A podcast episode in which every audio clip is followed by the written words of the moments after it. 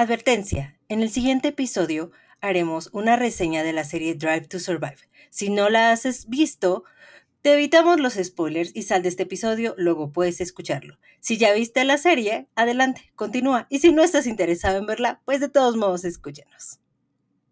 Ya escucharon amigos, bienvenidos a un episodio especial de media semana para platicar de este fenómeno que se llama Drive to Survive. Hay un antes y un después en la Fórmula 1 y es debido a esta misma serie de Netflix que tiene, que tiene amantes y tiene haters como por igual. Entonces, pues vamos a platicar un poco de lo que fue la temporada número 5 de Drive to Survive. Muchos cambios o pocos, dependiendo la perspectiva en la que te guste eh, ver este tipo de series. Trajo a muchísima gente a la Fórmula 1, cambió eh, a nivel mundial la, percepción que se tiene de Fórmula 1, gente a, lo mejor que ni conocía del deporte y hoy en día es gran aficionada gracias a esta serie televisiva que se pasa por Netflix. Eh, y este episodio eh, de media semana, pues es, es dedicado 100% a la temporada número 5 de Netflix, de Drive to Survive, eh, con notas que nos gustó, que no nos gustó de la serie. Y pues bueno, le cedo el micrófono a Hannah para que nos platique un poco de lo que fue la temporada número 5 de Drive to Survive. Bueno, ya dejando la formalidad, aún así todavía pueden salir y regresar, ¿ok? Eh, bueno, a mí, en lo personal, eh, algo que tiene muy particularmente Drive to Survive, eh, yo creo que es, eh, tal vez lo puedo vivir un poco diferente, porque cuando yo le estoy viendo, recuerdo cosas que sucedieron o cosas que yo hice en ese momento, conferencia de prensa, algún artículo o algo que viví, ¿no? y justamente el primer episodio nos habla de el regreso de Kevin Magnussen, ¿no? Si bien habla de la problemática de Haas, justamente nos platica de el regreso de Kevin Magnussen sorpresivo a Fórmula 1. Y de este episodio, justamente, eh, a mí obviamente me recordó eh, cuando anuncian a Kevin, ese día me dicen así, entra a conferencia. Yo sí, ¿no? Entonces estoy en la conferencia de prensa y para mí fue como muy emocionante porque yo creo que no, no se imaginan la sonrisa que tenía Kevin Magnussen en esa conferencia. Él estaba muy contento. Algo que me llamó mucho la atención es que en ese momento él decía, pues me sorprendió que me llamaran porque la razón por la que me fui no ha cambiado, que era el recurso económico. Es decir, él no tenía más dinero que aportar a la Fórmula 1 más que lo que él podía. Entonces, esa situación no había cambiado pero eh, por eso es que le llamaba mucho la atención que le hubieran hablado, ¿no? Al final, obviamente, él, después dice, bueno, es que quién le va a decir que no a la Fórmula 1, ¿no? Y regresa. Y justamente eh, yo creo que me quedo de, de este episodio, me recordó mucho ese día eh, incluso cuando Kevin Magnussen, que esto no sale en la serie, pero cuando gana su, su pole, ¿no? Que el equipo estaba desbordado y contentos, habla un poco de lo que comentábamos en el episodio del el martes, Que como con un equipo que estás abajo, que estás siempre pues luchando contra la marea, de repente tienes este destello y es como, como un aire fresco para las personas que están en, ese equipo trabajando día a día y un resultado, eh, ahora sí que, ¿no? inesperado, claro que, les alegra y claro que nos da este justamente esta, esta satisfacción como, como los equipos pequeños. A mí algo que me gustó de, ese episodio fue como, y no, y no enfocado en ese episodio, pero también la narrativa en general de la serie fue eh, que se enfocó más en, en, en, en la verdad por decirlo de alguna manera, se dejó de, narrativas artificiales, de ese drama, de ese drama de tres pesos, ¿no? Que nos estaba cansando a muchos tal vez en, temporadas anteriores. Y hoy nos ofrece eh, algo más como de behind the scenes, como platica Hannah, ¿no? A veces había escenas con Kevin Magnussen, eh, lo que hace detrás, cómo es que decide regresar a la Fórmula 1. Eh, me, agradó esta temporada 5 en ese sentido, ¿no?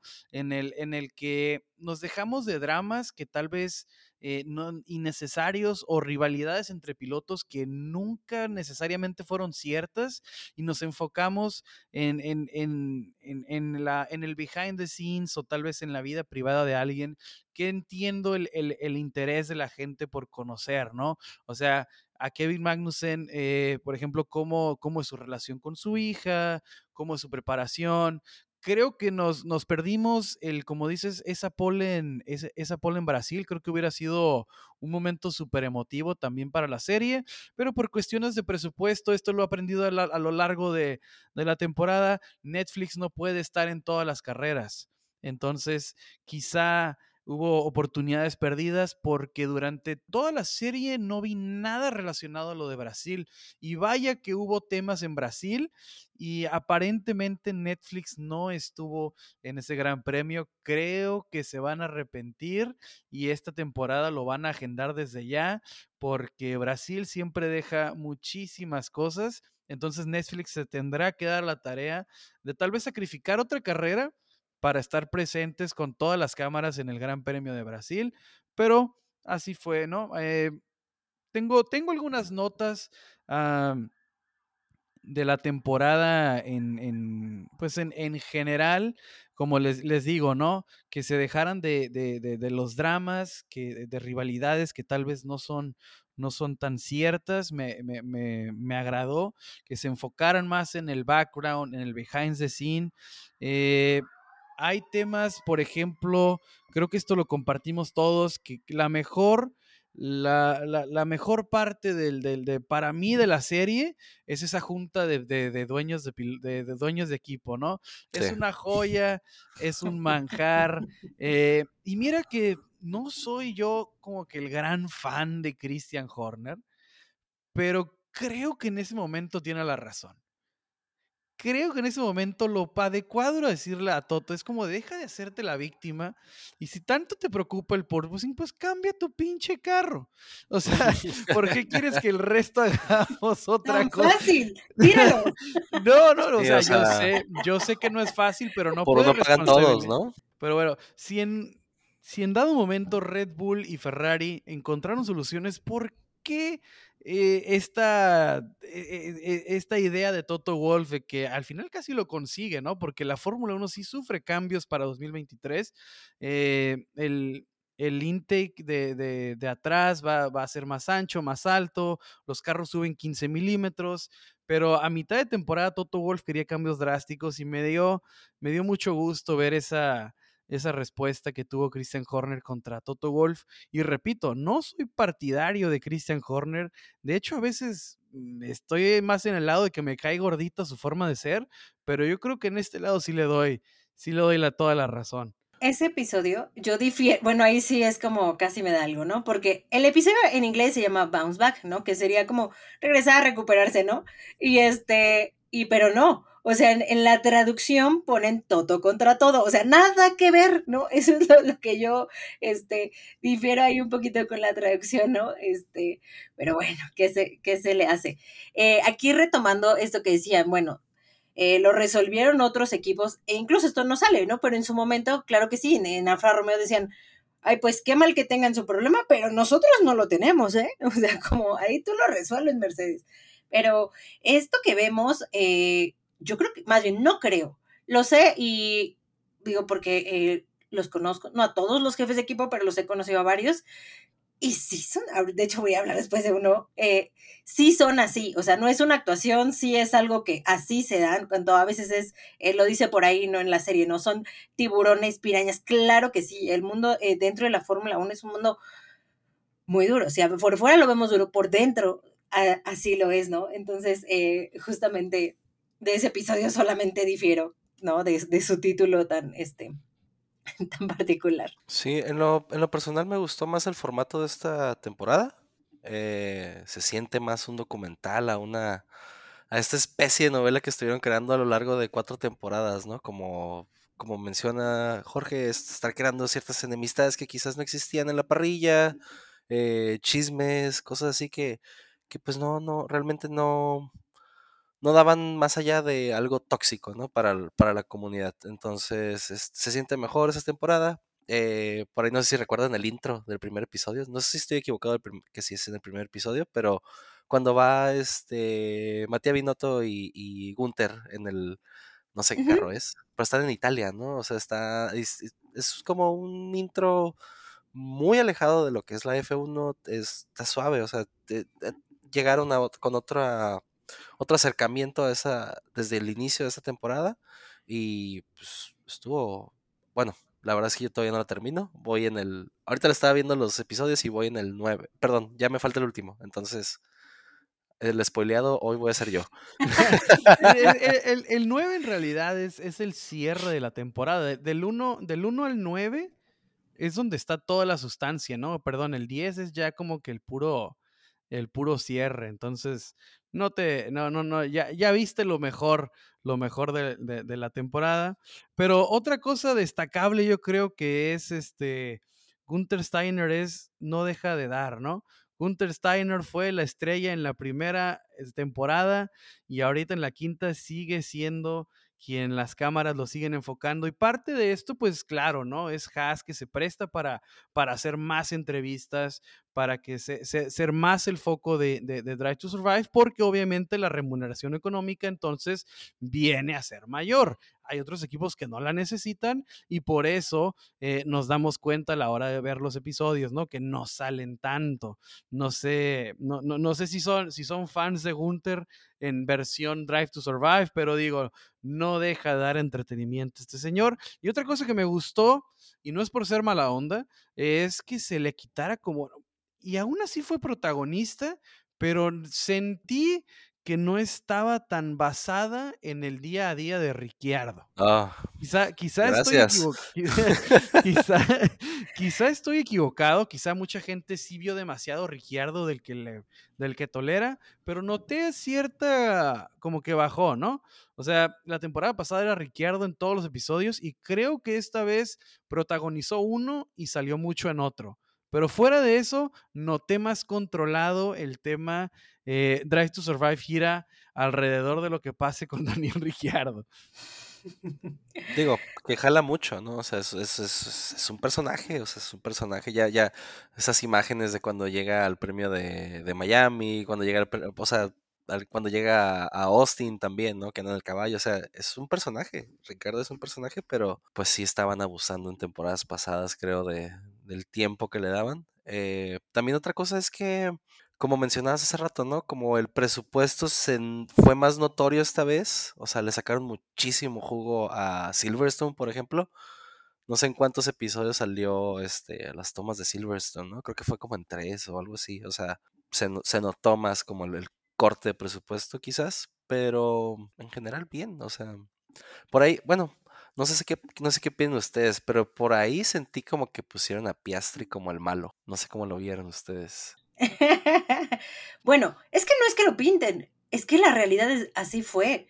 O sea, así fue la polémica. Y yo creo que esa, eh, las polémicas que nos pusieron son las que fueron importantes el año. Es imposible 10 episodios que pongas eh, todo lo que sucedió específicamente en en, pues, en veintitantas carreras, sin contar los días de clasificación, sin contar el día de práctica. Creo que como, como serie te ofrece eh, lo que más se puede dentro de una temporada muy larga, pero pues la realidad, yo, yo sí lo veo, y no pintarlo como el malo, pero así fue. O sea, yo sí, eh, y también lo sé por parte de Alpine, que, eh, de Renault principalmente, es pues él estaba ahí, él se ofrecía, él, él era el que sí quería participar y de repente, pum, no, me voy. ¿No? De, ahí, de hecho, justamente lo vemos al final, ¿no? Como de alguna forma eh, McLaren se queda con Piastri y Alpine se queda con la cuarta posición en el campeonato de constructores, ¿no? O sea, unas y otras, pero pues no es que sea el malo, pero pero pues así fue la realidad, o sea, como se manejó, como lo hemos dicho, como manejó las cosas, tal vez no fue lo más apropiado. Claro. Y es que te hacen ver eh, y, dejan bien en claro, ¿no? Que, que Piastri viene, no sé si bien o mal aconsejado, pero tiene personalidades que están dentro del mundo de la Fórmula 1 desde hace mucho tiempo. Su representante se llama Mark Webber, o sea, nada más y nada menos que Mark Webber. Entonces conoce eh, a, todo mundo, ¿no? y, creo que ellos toman una decisión basados en lo que estaban viendo en ese momento de la Fórmula 1. Eh, estaban viendo los altibajos que sufrió durante todo el 2022 Alpine y creo que ellos toman la decisión de irse con McLaren como la manera como segura de asegurar el futuro de, de Oscar Piastri, pero sí queda como como el malo, ¿no? Porque, tiene, o sea, como toda serie televisiva tiene que tener un antagonista. Y eso es otro tema, o sea, me, me, sirve a juntar ese tema. Creo que pierden la oportunidad de hacer el antagonista a Max Verstappen, porque Max Verstappen al final de la temporada se convirtió en el enemigo de todos. O sea, e, era el que no le cedía el, lugar a Checo, era el que estaba haciendo declaraciones en la televisión holandesa, era el que estaba, eh, bueno, su equipo de, relaciones públicas no, no, necesariamente fue él, pero creando rumores, pues un, un tanto sin sustento, y pues se crea este villano, ¿no? Al final de la temporada que se llama Max Verstappen, y no lo aborda en ningún momento eh, Drive to Survive eh, yo creo que tratando de llevar las aguas en calma, ¿no? Como llevar la fiesta en paz, porque ya los mandó al carajo el año pasado y me imagino que no quieren que vuelva a suceder para la temporada que viene, si es que The Drive to Survive renueva para una temporada 6, no les manejo el dato si este sea eh, el caso, ¿no? Si esté firmado ya una sexta temporada, creo que la quinta incluso estuvo estuvo en duda, ¿no? Se confirmó mucho más tarde de lo que se había confirmado una cuarta temporada, pero digo, obviamente Drive to Survive se quiere llevar la fiesta en paz con Max Verstappen y se, lleva, y se pierde la oportunidad de hacerlo ver como el malo de la película y uno de los malos ahora se llama Oscar Piastri, ¿no? Este que pues sí, ¿no? de cierta manera le queda porque toma una decisión controversial, porque sin haber manejado una sola vuelta como profesional de Fórmula 1 en su vida, pues resulta que rechaza el equipo que le dio, eh, como menciona Otmar en la serie, 4 millones, ¿no? No le dio, pero invirtió en él 4 millones de dólares y pues quieren su dinero de regreso o quieren su inversión de regreso y pues ese es, es, es, una buena manera y una fácil manera, me imagino yo, no soy productor, eh, para hacer o para crear un antagonista de la serie, hacerlo ver como el niño malo y hacerlo ver eh, como lo que mucha gente ya espera, ¿no? Como crear estas super expectativas, ¿no? De que, o sea, ya rechazaste una oferta de quienes prácticamente te, te vieron hacer en, en, el automovilismo, pues a ver, a ver si es cierto, ¿no? A ver si como, a ver si como roncas duermes, dirían el dicho, eh, pero pues sí, no crean estas expectativas para que ya las tenían, ¿no? Pero crean, le, da más sabor este, este villano que crea Drive to Survive. Y aquí también, eh, es una realidad, ¿no? La relación de McLaren con Richardo. Eh, para mí, y esto desde mi perspectiva, desde el otro lado, esa relación nunca funcionó, o sea, pero ni desde 2022 ni desde 2021. Yo me acuerdo una, una entrevista con, con Richardo, o sea, fue así como un desastre, ¿no? Y todo así como de, ay, ¿no? Hasta, así como ay, ¿no? Y creo que tenía como tres meses en el equipo desde ahí yo me di cuenta y dije, esta relación no funciona, o sea, no está funcionando, no va a funcionar. Las conferencias de prensa cada rato le echaban, no sé, ah, es que, no, es que no, no sabemos por qué no puede. y así era una tras otra. Y esto no hablo del año pasado, incluso estoy hablando del año antepasado, ¿no? Entonces, de ahí, pues obviamente ya esta relación nunca, o sea, realmente nunca se creó, ni siquiera con Landon Norris, ¿no? O sea, Landon Norris cuando le dice, ¿te sientes mal porque se fue? No, y, eso es muy sincero, ¿no? Y cuando le dicen a, Richard, no, no confíes en Zach Brown, ¿no? Interesante, porque, por ejemplo, Piastri está confiando en Zach Brown. Vamos a ver qué, qué pasa, ¿no? A futuro. Y, está poniendo su... Está poniendo su futuro en manos de Zach Brown, porque rompe cualquier tipo de oportunidad que pudiera llegar a tener en un futuro en Alpine y si volvemos al tema Andretti, si Andretti llega a subir, sabemos que viene con Alpine. Entonces son dos equipos ya los que Piastri tienen las puertas cerradísimas, me imagino yo. Entonces, pues sí, ¿no? O sea, y McLaren no es un equipo que tenga no es un equipo como Mercedes, ¿no? Que tiene su equipo A y B, o como Ferrari, que tiene dos, tres equipos, o, que, suministra motores para más equipos, sino que McLaren tiene también este mismo problema de Alpine, en que no tiene mucho a dónde mover sus pilotos. Si alguna ventaja tiene McLaren es que le, es que le compra motores a Mercedes, entonces de alguna manera por ahí hay relación con Mercedes y podría moverse dentro de la familia Mercedes, pero no necesariamente es parte de la academia ni mucho menos de, esta, de este equipo. Entonces, pues a ver cómo le va a Piastri, ¿no? O sea, vamos a ver si esta apuesta que hace por, por rechazar al PIN e irse con McLaren resulta ser la ganadora. Eh, como lo platicábamos en, en, en, el análisis de la pretemporada, no pinta bien para, para McLaren, pero pues a ver, a ver cómo le va. Eh, en lo que dices de Ricciardo y de Zach Brown, nos dimos cuenta que no es como que el favorito de la parrilla Zach Brown, ¿eh? O sea, pleito con, con Christian Horner, pleito con Otmar Safnauer y ahí la misma gente interna de Fórmula 1 le dice a Daniel Ricciardo ahorita, eh, te dije que no confieras en Zach. Así que parece que persona non grata Zach Brown. Pero muy inteligente. Aquí me, ahorita antes que estábamos diciendo de Piastri, por ahí después voy a decir todos esos momentos que sí me hicieron reír, ¿no? Cuando dice Horner, ay, está hablando de Piastri, no, es que Piastri, no sé qué, es casi, casi, eh, puede ser el futuro Max Verstappen, y yo, ay, o sea, me dio risa, eh, por cómo lo digo, creo que Horner es así, ¿no? Da de repente sus comentarios un poco tipo navaja, pero sí, de hecho, él ya lo había dicho esto de Piastri, ya lo había escuchado en, otro momento, ya lo había, este, dicho, o sea, creo que hay muchas cosas que a veces pensamos, o quien dice, es que parece en actuación, voy a poner un ejemplo, Steiner, yo creo que de verdad si lo ves en la, en la serie dices, a este le está actuando para Netflix.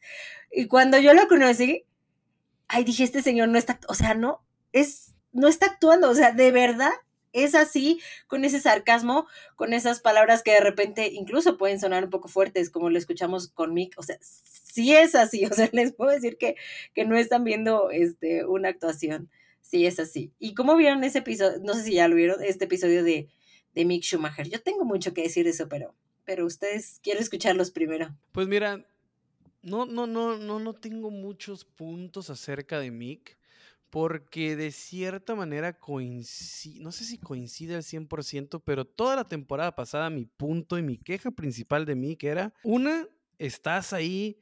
Uh, sí ganaste la Fórmula la Fórmula 2 de muy muy muy el, reverse grid ayudó mucho a que ganara. Siempre se mantenían los puestos en medio y cuando era el feature race, Mick resultaba, eh, ganó de manera muy inteligente, no de una manera contundente como lo hizo tal vez eh, Ross Russell, eh, Charles Leclerc y el mismo Oscar Piastri, ¿no? Se destacaron mucho más que un Mick que la ganó de una manera eh, más inteligente que contundente. Entonces, a mí Mick nunca me ha convencido al 100% como piloto. Entonces, al ver esto y cómo manejan la historia de que Mikkel... Ni siquiera sé si, si, lo, lo hicieron ver como víctima, sino simplemente lo hicieron ver como que un piloto eh, no al 100% desarrollado, un piloto con muchos problemas eso sí estoy siendo severo, con problemas como de identidad. Eh, y este siempre ha sido una queja mía de Mick. Esto es, esto es ni siquiera de Netflix. Para mí, Mick, el hecho de que, o sea, su número, 4-7, o sea, ya le estás, ya se está, o sea, dicen, injusto que lo comparen con su papá, pero él mismo se pone en, ese, en, esa, en esa posición. Su número es 4-7 para siete, que es los siete campeonatos de su papá. El casco, un homenaje directo siempre a su papá. Eh, todo es, circula e, en base a esa relación y yo sé que ha de ser súper difícil para él y por eso lo hace, pero no sé creo que tiene que generar él mismo su propio carácter, su propia persona, separarse un poco del mito de lo que es su papá y tal vez así, pero eso ya ni siquiera es de la serie, ya me fui a atacar directamente a mí. Pero, pero bueno. Con dolo. Pues para mí, y sí, espero volver al siguiente episodio. Y si no, un gusto haberlos este, conocido. Lo que pasa con Mick, y esto yo lo, lo noto mucho en, redes, en, en todos lados, Mick, al tener el apellido que tiene, la gente le agrega mucho sentido emocional también. O sea, no solamente en pista, la gente le agrega eso. Yo los comentarios que leí eh, respecto a, a, este capítulo era así como, no, pobre Mick, qué malvados son en, en Haas.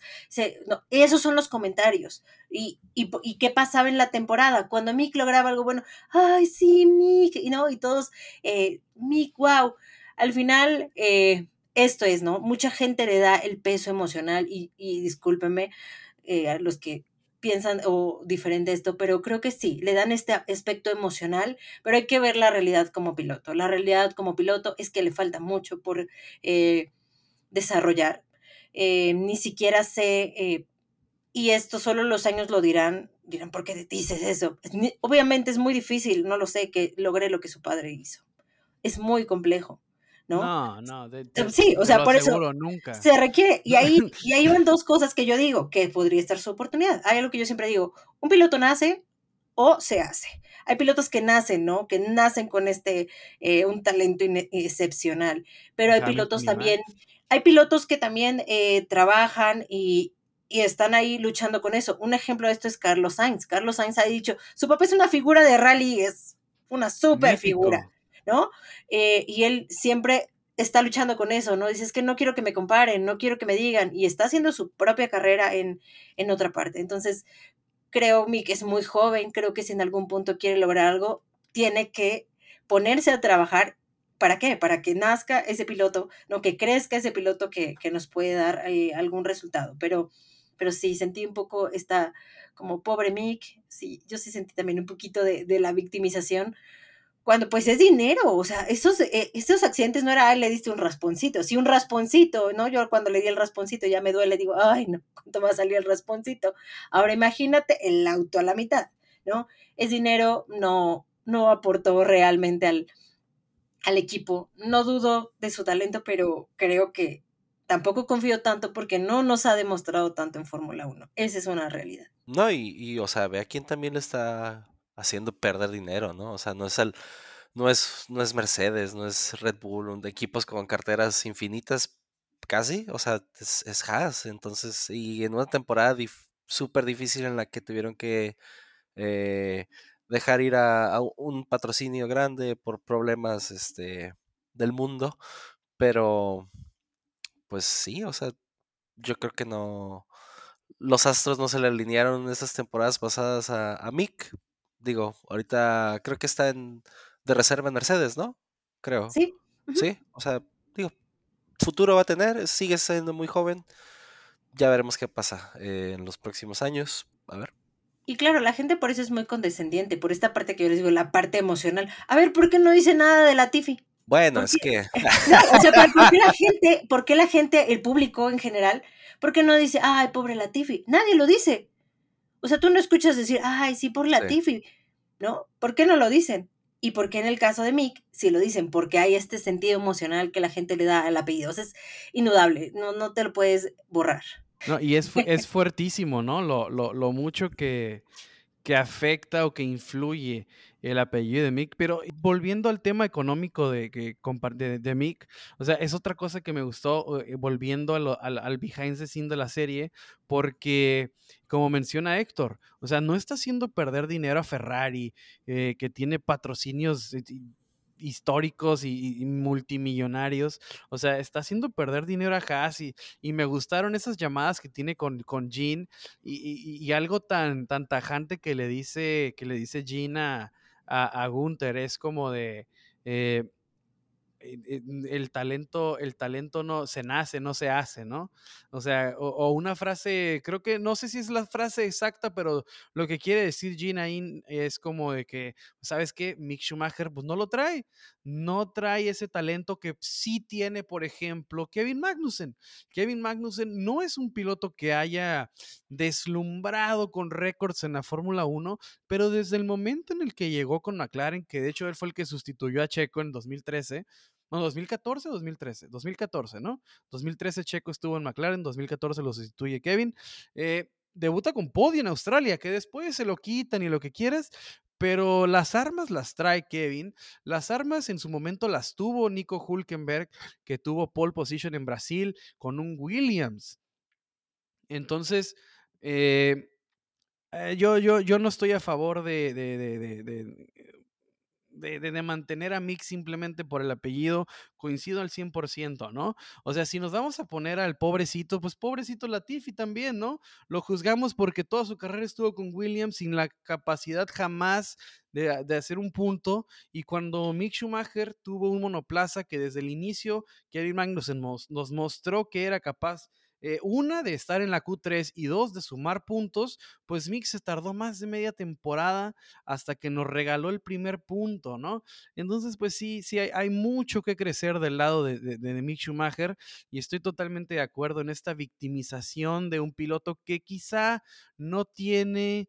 Eh, eh, el, el, talento o el palmarés necesario. No, palmarés sí lo tiene porque ha ganado Fórmula 3 y ha ganado Fórmula 2, pero no tiene, en, lo poco que estuvo, no nos demostró que va, pueda ser un piloto que, que, que que, necesariamente sea alguien en que sea inteligente invertir. Eh, regreso a lo que había platicado en, temporadas anteriores, ¿no? Para mí, uno de los pilotos que nunca debió irse fue Jean-Éric Bernier. A mí me gustaba mucho y digo, ya vi la cara de Hanna Ah, no, sí, pilotazo, ¿verdad? O sea, para mí, Jean-Éric Bernier era un super piloto y lo echan. O sea, y, vemos a pilotos como mí que le dieron más, que le dieron otra temporada. Vemos a pilotos como Latifi que tuvo como tres temporadas. Seguimos viendo a Lance Stroll y hay talentos como este que no se les da la oportunidad. Y digo, ¿por qué vamos a ser benévolos con uno y tajantes con otro? Entonces, para mí, si Mick no regresa nunca al mundo de la Fórmula 1, no pasa absolutamente nada. Parece que, su parece que su primo, el hijo de Ralph, tiene, está emocionando más a la gente. Eh, esperemos a ver, viene otro Schumacher, quizá, a, ver si este sí es el bueno. Oigan, ¿quieren que les cuente mi, historia de Jan Eric? O más adelante. Con él tengo una historia súper curiosa.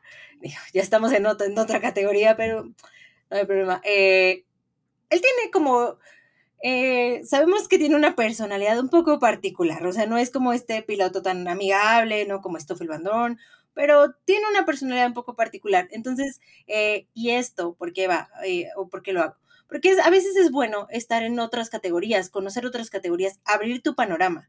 entonces estábamos, creo que esa vez había estado en el podio cuando yo lo vi y estaba en, la conferencia de prensa, ¿no? Y literal estaba sirviéndose café así al lado de mí y yo así, ni siquiera quería como este, ni moverme ni nada. Obviamente no dije, no dije nada, ¿no? Yo así sirviendo mi café, él sirviendo su café, tomándose su café como, como muy casual, ¿no? Y es aquí donde justamente hago siempre la invitación. O sea, no nos cerremos a Fórmula 1. Sí es nuestra pasión, la amamos, pero también es importante justamente conocer eh, otras categorías. Creo que eso nos puede abrir el, panorama en muchos aspectos. Y tenemos un capítulo que también les voy a dar otra de mis reflexiones de vida. El capítulo de Checo. Eh, el capítulo es el número 7. ¿Ya lo vieron ese? Sí, ya. Sí, ya. Ya. Ok, ¿cómo lo vieron? Cuéntenme. No soy fan de la dramatización de la posible salida de Checo. O sea, yo no me acuerdo en ningún momento estar así como que mordiéndome las uñas a ver si Checo firmaba porque si no se iba. Eh, sí había incertidumbre sobre su futuro, pero no por sus actuaciones, sino porque es Red Bull.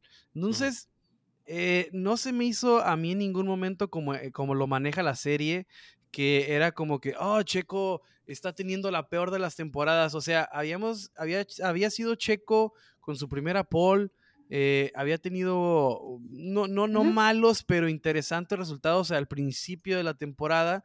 Entonces se me hace que le exagera un poco por ahí Drive to Survive y lo maneja como si Checo estuviera a punto de irse ya de la Fórmula 1 y qué va a pasar.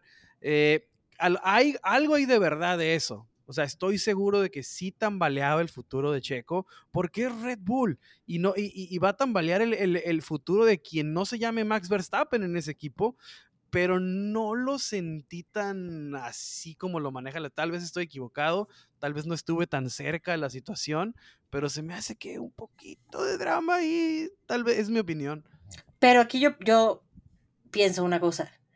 Este dramita, estas declaraciones, o sea, ¿es dramita de Netflix? O sea, ¿realmente proviene de Netflix o proviene de quien lo está diciendo? Que claro, quieres generar una polémica, ¿no? Al estar diciendo cierto tipo de declaraciones. Creo que, como decíamos hace ratito, Christian Horner tiene ese como, ese tino, ¿no? Como para decir palabras un poquito con soltar el aguijón, ¿no? Y, y regresar.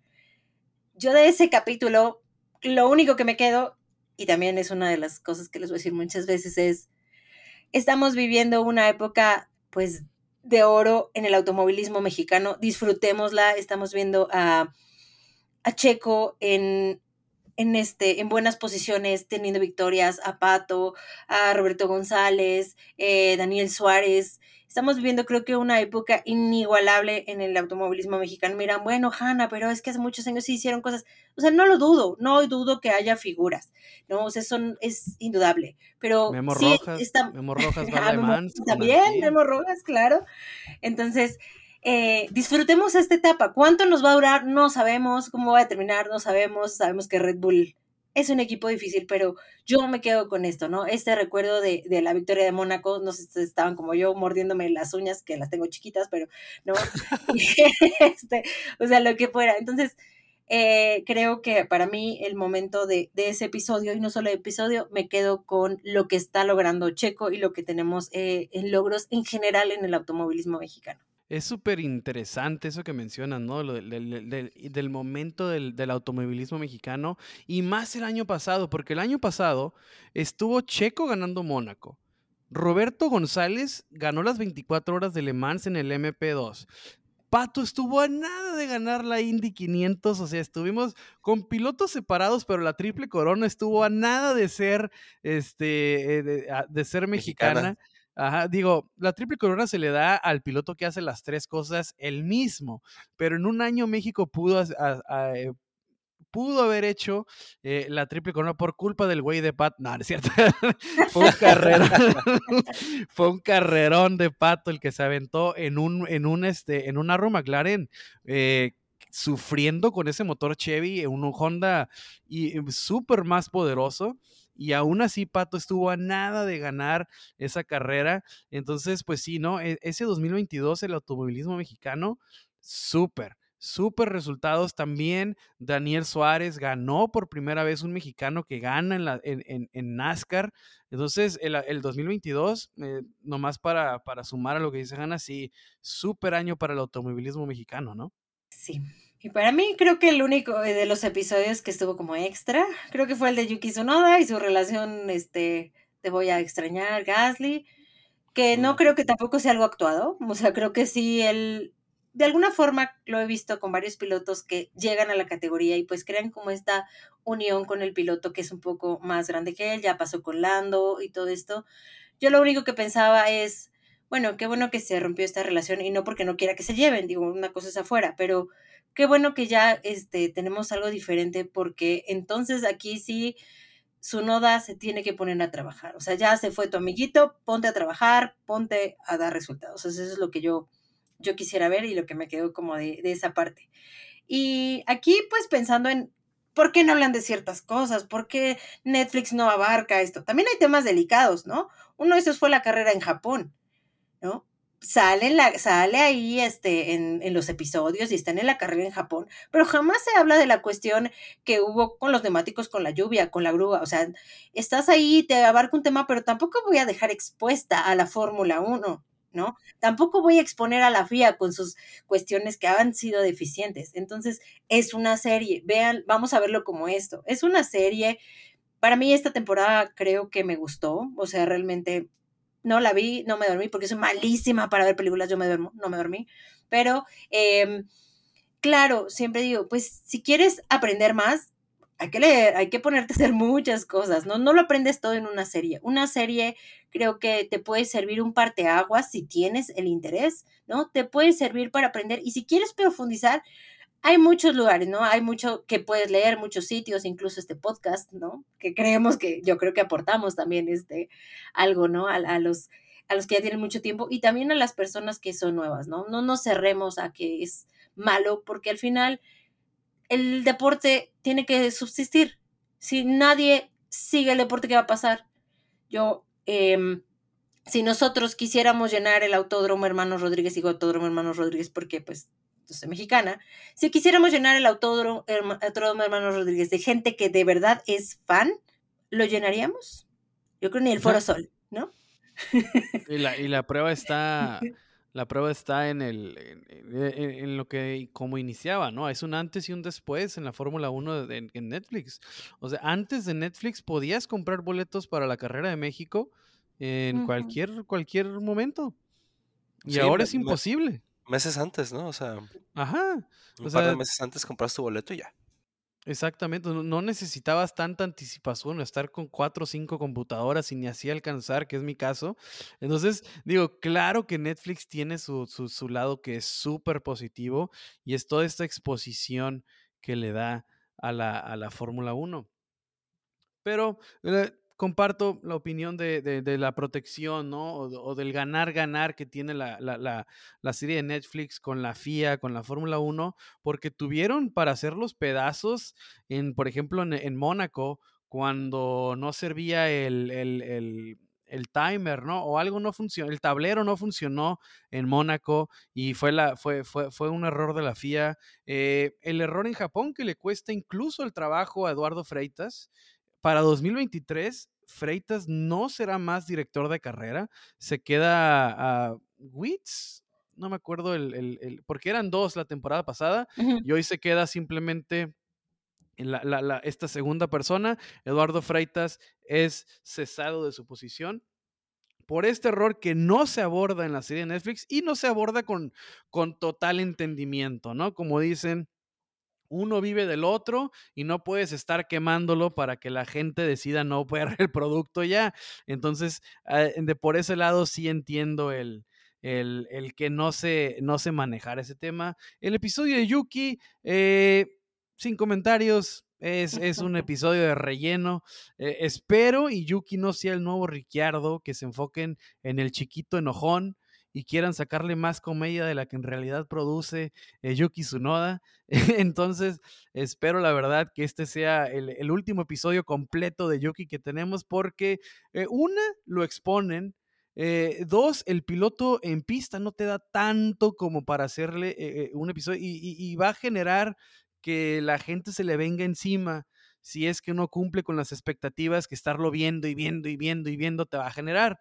Entonces, digo, Ojalá también piense su, su, equipo de relaciones públicas que no es lo mejor para él estarlo exponiendo ante el tanto tiempo de cámara. Pero es, es, así lo veo yo, ¿no? Que por ahí se cuela Nick, ¿no? En, en, en su episodio. ¿O es en el de Gasly? Sí, no, en, su episodio dicen que lo introducen, ¿no? Ajá. Entra este Nick de Vries. No, sí, sí, sí entra antes, ¿no? En el de Gasly. Entra en el de Gasly. entra en el de Gasly, pero en el de, en el de Yuki también la, eh, lo, que, lo que maneja el episodio es quién va a ser el alfa de ese equipo. De, oh, hecho, de hecho, se llama, el episodio se llama algo de alfa, ¿no? Alfa male. O sea, alfa male, o sea, quién va a ser el, quién va a ser el chido en ese equipo, si el que tiene dos años con muchos altibajos o el que viene, que ganó la Fórmula 2, que viene con muchas expectativas. Y otro de los temas que fue, creo que muy, no se abordó tanto, bueno, ahí voy a decir mi punto, creo que algo faltó, pero la cadena que hubo tras el anuncio de, eh, de Sebastián Vettel de, de su despedida de, de Fórmula 1, ¿no? Eh, después dice me voy y luego viene el movimiento de Alonso, ¿no? Alonso es el que empieza a mover justamente todas estas piezas que llevan a la cuestión de Piastri, eh, a la cuestión de, de, qué va a pasar con Richardo, ¿no? Al fin, esto creo que es uno de los movimientos que simplemente fue bueno realmente que lo tomaran, porque sí fue parte del año, ¿no? Eso sí, estuvo interesante que lo recapitularan. Sí, luego brincan a, la polémica, ¿no? De Red Bull, de los, este, del límite presupuestario del, de ese año, ¿no? O no, era de 2021, perdón, de 2021. Está, bueno ese episodio también. Me dio risa como Binotto en cierto punto de la serie está como que del lado de Toto y luego está del lado de Horner. Estuvo con Horner cuando se quejaban del purposing y estuvo del lado de Toto cuando era el tema del presupuesto. Se avinó todo, eh, se manejaba con el que le conviniera, ¿no? O sea, Zack era enemigo de todos, Toto también lo odian todos y Binotto ahí como que inteligentemente eligiendo el bando. Y cuando Bailo confronta cuando Bailo confronta a Christian Horner, ¿no? Que le dice que está decepcionado porque las acusaciones, le dice, pues a mí me parece que tú tienes culpa porque yo nunca los mencioné o algo así. Yo no dije ningún equipo, dice, ¿no? Yo no mencioné ningún equipo, yo, me, deslindo. Exacto, esa manera de, manejarse de Binotto me resultó muy curioso, ¿no? Al final, al final del día. Pero lo, del presupuesto, eh, hay, hay, tengo que darle otra vez la razón, maldita sea, Christian Horner. Esa información, cuando los equipos le entregan la documentación a la FIA, se supone que es 100% confidencial. Entonces, ¿quién con tanta seguridad estaba acusando a Red Bull de pasarse del límite presupuestario. Sabemos que Toto tiene gente dentro de la FIA que lo más seguro es quien le pasó el chismecito, pero eh, eh, había alguien que trabajaba, este, no voy su, ex, su, ex, secretaria o algo así. Entonces, alguien que trabajaba en Mercedes, después estaba allá y digo, es lo que se dice, ¿no? Pero al final, claro que es todos en contra de todos. Ahí no hay amigos, ¿no? A veces lo vemos en las seis y decimos, ay, le están exagerando. No es cierto, o sea, yo creo que es más duro. O sea, el mundo es más duro afuera. O sea, no se imaginan todas las cosas que han de decir, este, ¿no? Por detrás del micrófono. ¿No? yo creo que en el micrófono escuchamos un porcentaje mínimo de lo que es la realidad. Hasta Horner le dijo a, Toto, ¿no? En ese, en ese, en esa junta de, jefes de equipo, ¿no? Que le dice, a ver, a ver, ¿esto es para las cámaras o realmente nos estás reclamando de esta manera, ¿no? Pues, y digo, y digo, así son, así es esta, así es esta gente, digo, son entretenidos hasta cuando no lo quieren ser. Entonces, pues bien, eh, la serie en general me gustó más que en años anteriores. Creo que retoma algo del por qué fue tan exitosa al principio, que es mostrarnos lo que se vive detrás de cámaras, dentro del garage en la Fórmula 1, ¿no? Eh, esas, cuando sale el piloto, por ejemplo, cuando Charles Leclerc llega decepcionado, ¿no? De que por una decisión o por un error y se pone a ver cómo lo agarra y se ponen a alegar ahí entre él y Binotto, cuando Christian Horner sale todo este tema, ahorita que lo platicamos del presupuesto, y va y le dice a Max, destruyelos. Era en Singapur, pero Max parece tener una de sus peores carreras de la temporada. Entonces, ese creo que, que retome esto Netflix me gustó a lo que venía manejándose en años anteriores, que yo creo que ah, incluso estaba haciendo que declinara la serie. Eh, me gusta que retome el, detrás de cámaras, ¿no? El, en vivo en el garage. Creo que eso es lo que, lo que queremos ver. Y sí, claro, va a haber episodios en los que se tiene que hacer drama. Eso es parte de, para eso está Yuki, para eso pusieron el episodio de Checo, para eso, tele, para eso grabaron a los jefes de equipo, porque sabemos que las guerras entre Toto Wolf y Christian Horner pues son entretenidísimas. Entonces, pues digo, para mí fue una, una, una temporada eh, mucho más equilibrada y tan así que puedo decir que me gustó. Había hablado pestes de las otras, esta puedo decir que me gustó, pero no sé, pensamientos finales eh, acerca de, la serie. Oye, y que tampoco mencionan, digo ya último, en el de Checo, tampoco mencionan nada del supuesto este choque deliberado, ¿no? De, de, todo lo que pasó ya después, casi al final de la temporada, los comentarios y todo eso, pero pues qué bueno, qué bueno. Pues es que es una polémica que ni siquiera realmente existió. O sea que, como muchas polémicas que la gente dice, es que ¿por qué no mencionaron esto? ¿Por qué no mencionaron esto? Polémicas hubo todo el año.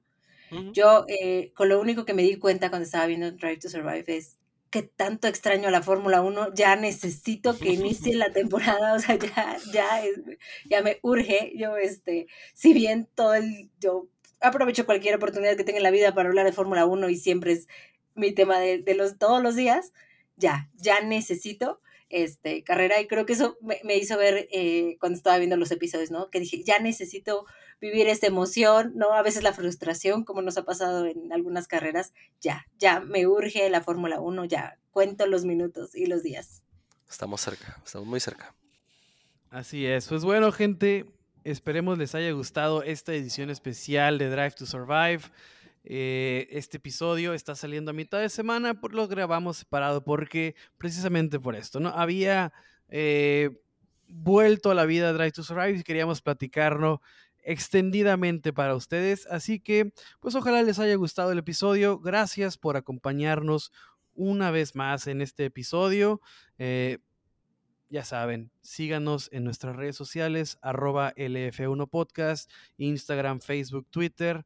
escúchenos en Spotify, escúchenos en Apple Podcast, escúchenos en Google y Amazon Music. Recuerden, si les gusta nuestro contenido, nos ayudarían muchísimo dándonos cinco estrellitas en la plataforma en la que nos escuchen.